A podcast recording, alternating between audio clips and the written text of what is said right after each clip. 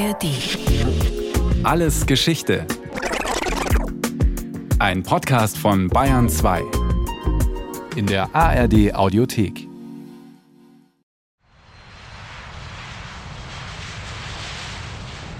Im Februar 2019 steigt Christiana Bukalo am Münchner Flughafen in ein Flugzeug. Sie ist damals 27 Jahre alt, hat einen guten Job und möchte jetzt endlich länger Urlaub machen. Ihr Ziel Marrakesch in Marokko. Ich wollte dann einfach mal Zeit verbringen und wollte einfach mal mein Leben genießen und Freiheit genießen. Und habe dann Marokko ausgesucht als Reiseziel, wollte auch alleine hinreisen. Und ich hätte eigentlich dann am Flughafen abgeholt werden sollen von Shuttle-Service des Hostels, in dem ich schon ein Bett gebucht hatte für über eine Woche und auch eine Tour durch die Stadt und so weiter. Alles ist organisiert. Aber es kommt ganz anders. Dann bin ich in Marokko gelandet, in Marrakesch. Und am Flughafen stand ich dann eben an, so wie alle anderen Reisenden auch. Die Passkontrolle. Als Christiana Bukalo an der Reihe ist, zeigt sie ihr Ausweisdokument. Und die Person am Schalter war sehr irritiert davon, hat dann KollegInnen geholt oder eigentlich nur Kollegen. Alle sehr schwer bewaffnet. Die standen dann irgendwie zu sechs, zu fünf um meine Dokumente herum und haben dann letztendlich entschieden, dass ich nicht einreisen darf. Und ich wurde dann wieder zurück zum Gate geführt und musste dann dort am Gate 20 Stunden verbringen, bis der nächste Flug zurück nach Deutschland ging. Ein Schock für Christiana. Sie diskutiert und erklärt, dass sie sich informiert habe und alle Voraussetzungen erfüllen würde für die Einreise. Aber das Sicherheitspersonal am Flughafen bleibt bei der Entscheidung und verweist auf Christianas Ausweis. Und der ist tatsächlich außergewöhnlich. Ich habe einen Reiseausweis für Ausländer mit dem Vermerk äh, staatenlos, äh, beziehungsweise mit gar keinem Vermerk, ehrlich gesagt, ähm, bei der Sektion Staatsangehörigkeit. Da ist einfach nur ein Spiegelstrich zu sehen. Christiana Bukalo wurde in Deutschland geboren und hat auch nie in einem anderen Land gelebt. Trotzdem hat sie nicht die deutsche und auch keine andere Staatsangehörigkeit. Sie ist staatenlos. Warum das so ist, dazu später. Fest steht aber, Christiana Bukalo ist kein Einzelfall. Allein in Deutschland leben schätzungsweise über 100.000 Staatenlose. Weltweit sollen es nach Angaben des UN-Flüchtlingshilfswerks UNHCR 4,3 Millionen Menschen sein, deren Staatsangehörigkeit ungeklärt ist. Die Dunkelziffer könnte deutlich höher liegen. Staatenlosigkeit wurde international in den 1950er Jahren erstmals in einem Übereinkommen der Vereinten Nationen definiert. Darin heißt es, im Sinne dieses Übereinkommens ist ein Staatenloser eine Person, die kein Staat aufgrund seines Rechtes als Staatsangehörigen ansieht. Wer gehört dazu und wer nicht? Diese Frage ist mit dem Konzept von Staatsangehörigkeit untrennbar verbunden, erklärt Dieter Gosewinkel, Historiker an der Freien Universität Berlin. Diese Doppelseitigkeit von Staatsbürgerschaft gehört zu ihr von Beginn an. Sie ist kein umfassend einschließendes Konzept sondern sie ist eins, das sortiert, selektiert. Das heißt, wer von Staatsbürgerschaft spricht, spricht immer auch von Ausschluss. Diese Feststellung ist an sich erstmal wertfrei. Daraus kann aber auch schnell Diskriminierung werden. Allgemein wird davon ausgegangen, dass Menschen, wenn sie nicht dem einen Staat angehören, Bürger eines anderen Landes sind. Dass Menschen keine Staatsangehörigkeit besitzen, ist dabei nicht vorgesehen. Also staatenlose Gruppen halten Nationalstaaten den Spiegel vor, weil sie eben nicht in das Konzept von Nationalstaatlichkeit passen. Erklärt Judith Bayer, Professorin für Ethnologie an der Uni Konstanz. Das sind Gruppen von Menschen, die einfach nicht eingeordnet werden können oder die nicht eingeordnet werden wollen und die man immer aus den eigenen Staatsgrenzen rausschieben möchte. Ja, es sind äh, Leute, die komplett aus dem Muster fallen und die natürlich darunter ganz stark auch leiden. Was es bedeutet, staatenlos zu sein, hat Christiana Bukalo immer wieder gespürt. Etwa wenn es in der Schule um eine Fahrt ins Skilager ging, die eine spezielle Genehmigung brauchte. Dazu kommt, dass sie grundlegende Dokumente als Staatenlose nicht besitzt. Ich habe keine Geburtsurkunde, weil die kriegt man ja nicht, wenn man staatenlos ist, sondern man kriegt im besten Fall einen Auszug aus dem Geburtenregister. Und dann kommt man wieder an Punkte, wo man merkt, okay, Dinge, die für mich administrativ nicht relevant waren, als ich noch äh, minderjährig war, die sind natürlich jetzt relevant und ich weiß jetzt irgendwie zu einem Zeitpunkt immer noch nicht, ob ich irgendwie einfach heiraten könnte oder ob ich da eigentlich wieder Probleme mit habe. Als Staatenlose darf Christiana Brokalo auch nicht wählen. Allerdings ist sie krankenversichert und hat auch eine Arbeitserlaubnis. Beides ist in Deutschland nicht an eine Staatsangehörigkeit gebunden. Dennoch, die Situation als Staatenlose ist für Betroffene oft enorm belastend. Die Fragen nach der eigenen Identität zermürben und sind gleichzeitig nur schwer zu beantworten. Ich fühle, wenn ich jetzt nur an die Staatenlosigkeit denke und nur an diese Beziehung zwischen Staat und mir, dann fühle ich einen sehr luftleeren Raum. Also es gibt keinen Boden sozusagen. Ich bin einfach im Nichts drinnen. Es gibt sehr viele verschiedene Konstellationen, durch die es dazu kommen kann, dass Menschen von Staatenlosigkeit betroffen sind. Grundsätzlich ist dieser Bereich des internationalen Rechts sehr sensibel und unter Juristen häufig umstritten. An dieser Stelle daher nur eine grobe Übersicht. Zunächst lassen sich zwei Perspektiven unterscheiden. Entweder Menschen verlieren ihre Staatsbürgerschaft und werden damit staatenlos, oder Menschen werden bereits staatenlos geboren. Das war der Fall bei Christiana Bukalo. Meine Eltern kamen aus Westafrika nach Deutschland, hatten unzureichende Nachweise über ihre Identität. Und was dann passiert ist, dass ich als Kind dann, sobald ich auf die Welt gekommen bin, als eine Person mit ungeklärter Staatsangehörigkeit kategorisiert wurde und dann in diesem Status verblieben bin bis eben heute. In Deutschland entscheidet in erster Linie das Abstammungsprinzip über die Staatsangehörigkeit. Kinder erben, vereinfacht gesagt, meist die Staatsangehörigkeit der Eltern. In den USA beispielsweise gilt dagegen das Territorialprinzip. Jeder, der auf US-amerikanischem Staatsgebiet geboren wird, bekommt automatisch auch die US-amerikanische Staatsangehörigkeit. Aber bei solchen Regelungen kann es auch Lücken geben, beobachtet Roland Bank, er ist Leiter der deutschen Rechtsabteilung des UNHCR. In manchen Ländern gibt es Gesetze, die die Staatsangehörigkeit nur für eheliche Kinder vorsehen oder die Staatsangehörigkeit ausschließlich vom Vater ableiten. Und dann kann es Situationen geben, dass etwa der Vater verstirbt, bevor das Kind geboren wird oder das Kind unehelich geboren wird oder ähnliches. Dann kann es eben zu Problemen bei der Weitergabe der Staatsangehörigkeit führen. Es gibt aber auch Fälle, in denen Menschen eine Staatsangehörigkeit besaßen, diese aber verloren haben.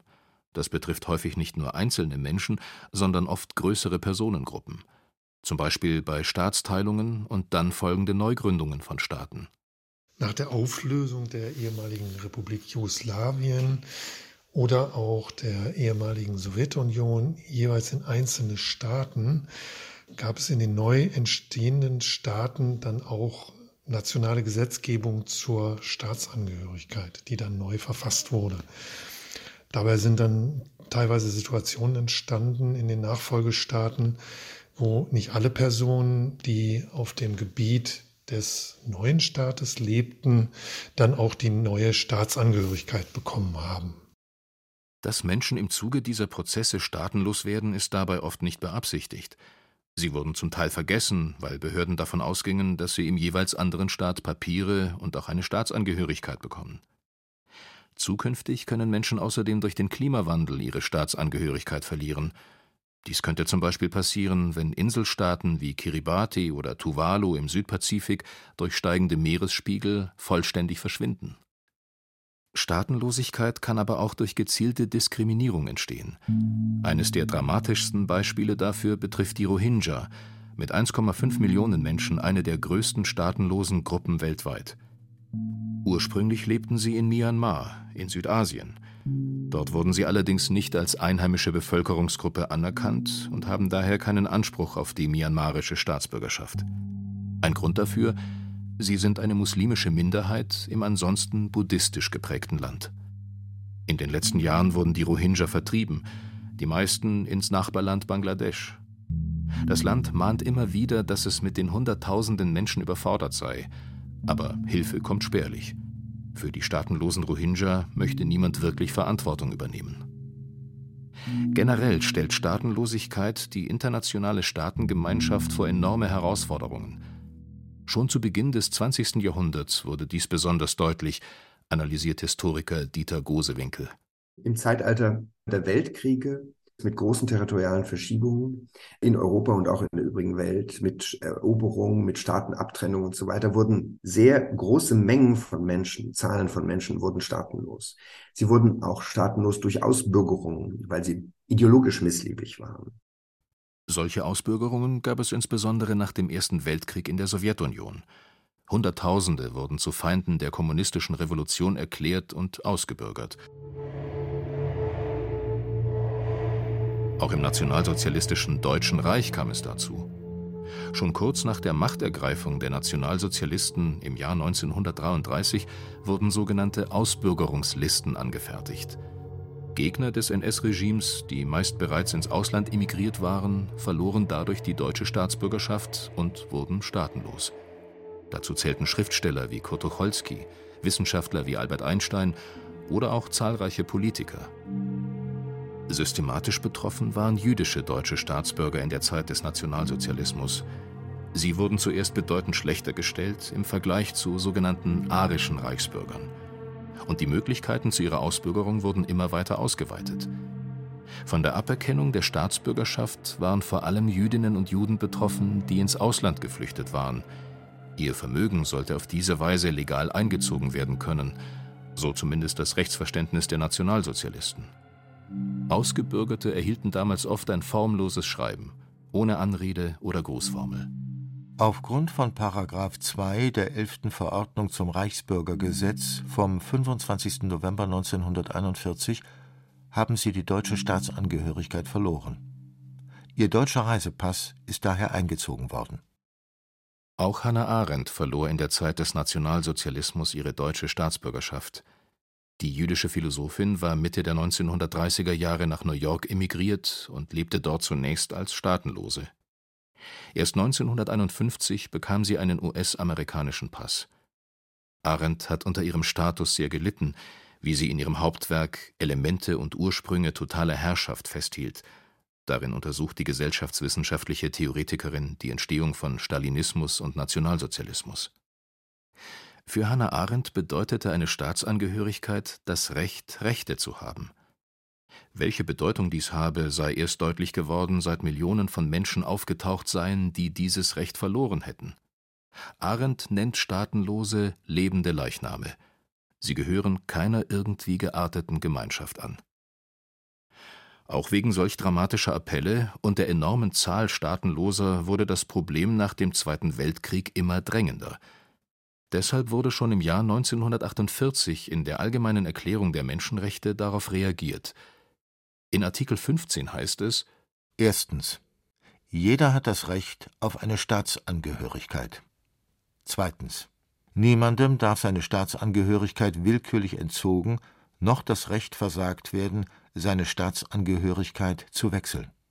Gleichzeitig steht damals auch die Frage im Raum, wie mit staatenlosen Personen umgegangen werden soll zumal die Menschenrechtserklärung rechtlich nicht bindend ist.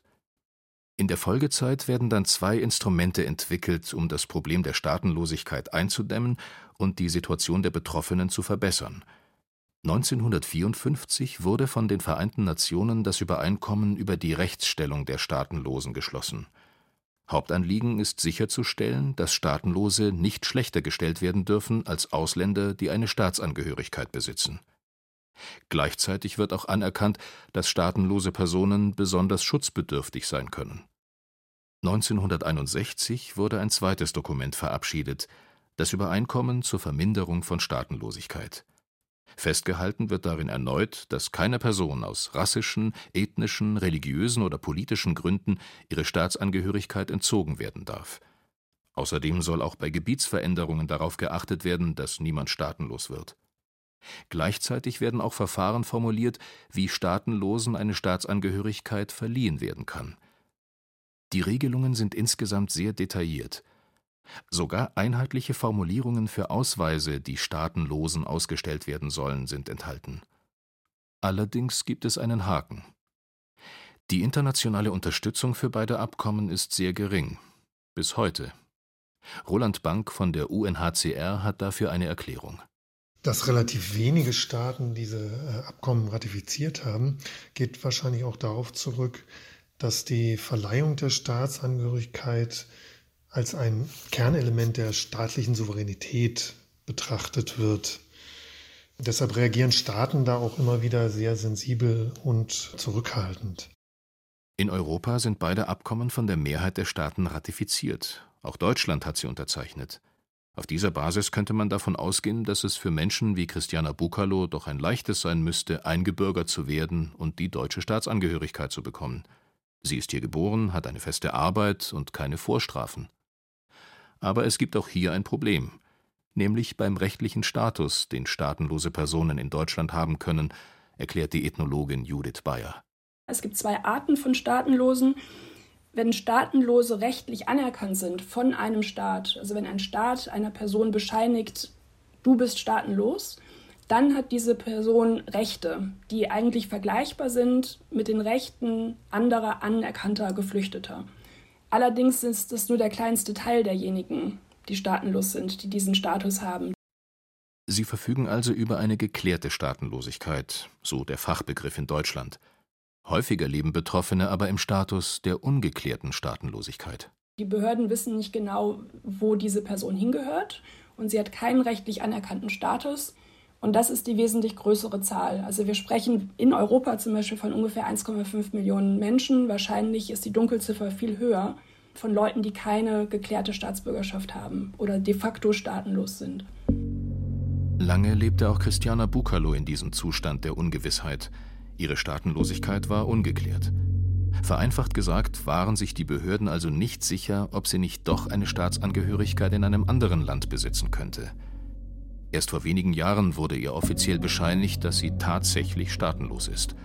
Und erst damit hat sie, nach einer Frist von weiteren sechs Jahren, die Möglichkeit, die deutsche Staatsbürgerschaft zu beantragen. Generell stehen Staatenlose immer wieder vor bürokratischen Hürden und spüren auch, dass es für sie wenig Anlaufstellen gibt. Auf ihre Situation und die speziellen Bedürfnisse sind Behörden häufig nicht vorbereitet. Die Reise nach Marokko endete auch deshalb für Christiana Bukalo schon am Flughafen. Sie hätte ein besonderes Visum für die Einreise gebraucht. Das hat sie später erfahren. Also nach Marokko, da war ich vor allem einfach sehr schockiert, dass das passiert ist. Ich bin eine Person, die extrem unabhängig lebt und absolut in der Lage ist, sich selber für eine Reise vorzubereiten. Und dass mir das passiert ist, war für mich so ein Schock, dass ich natürlich darüber nachgedacht habe, wie das überhaupt so weit kommen konnte. Und ein ganz klarer Punkt ist natürlich mangelnde Information. Um das zu ändern, hat Christiana Bukalo die Organisation State Free gegründet.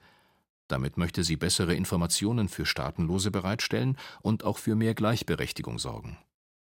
Judith Bayer beobachtet dabei eine Entwicklung in den letzten zwei oder drei Jahren, Immer häufiger gründen Staatenlose selbst Netzwerke, auch über Grenzen hinweg.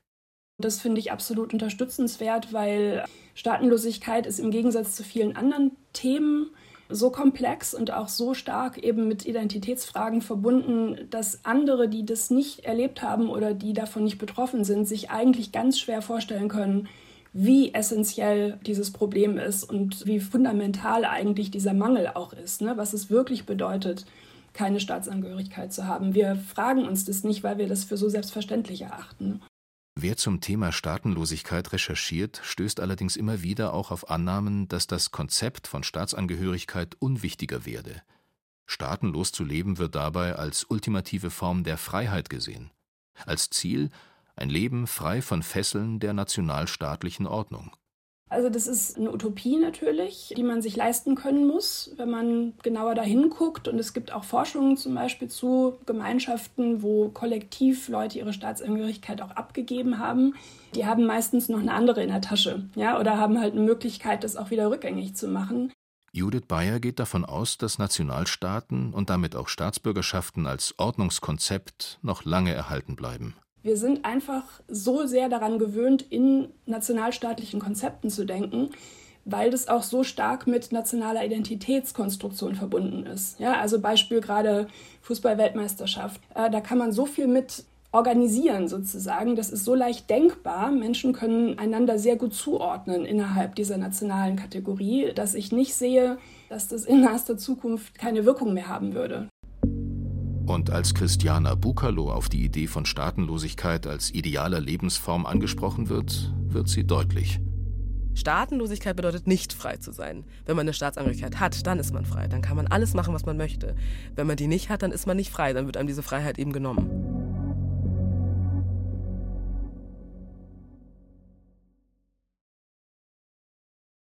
Das war Alles Geschichte, History von Radio Wissen aus der Staffel Ihren Pass bitte. Diesmal mit der Folge Staatenlos von Linus Lühring. Gesprochen haben Christian Baumann und Andreas Neumann. Der Technik war Andreas Lucke, Regie Irene Schuck, Redaktion Thomas Morawetz. Lust auf noch mehr Geschichte? Dann können Sie oder könnt ihr alles Geschichte History von Radio Wissen abonnieren in der ARD Audiothek oder überall, wo es Podcasts gibt. Und wer noch mehr zum Thema hören oder schauen möchte, dann lohnt sich ein Blick in die Show Notes.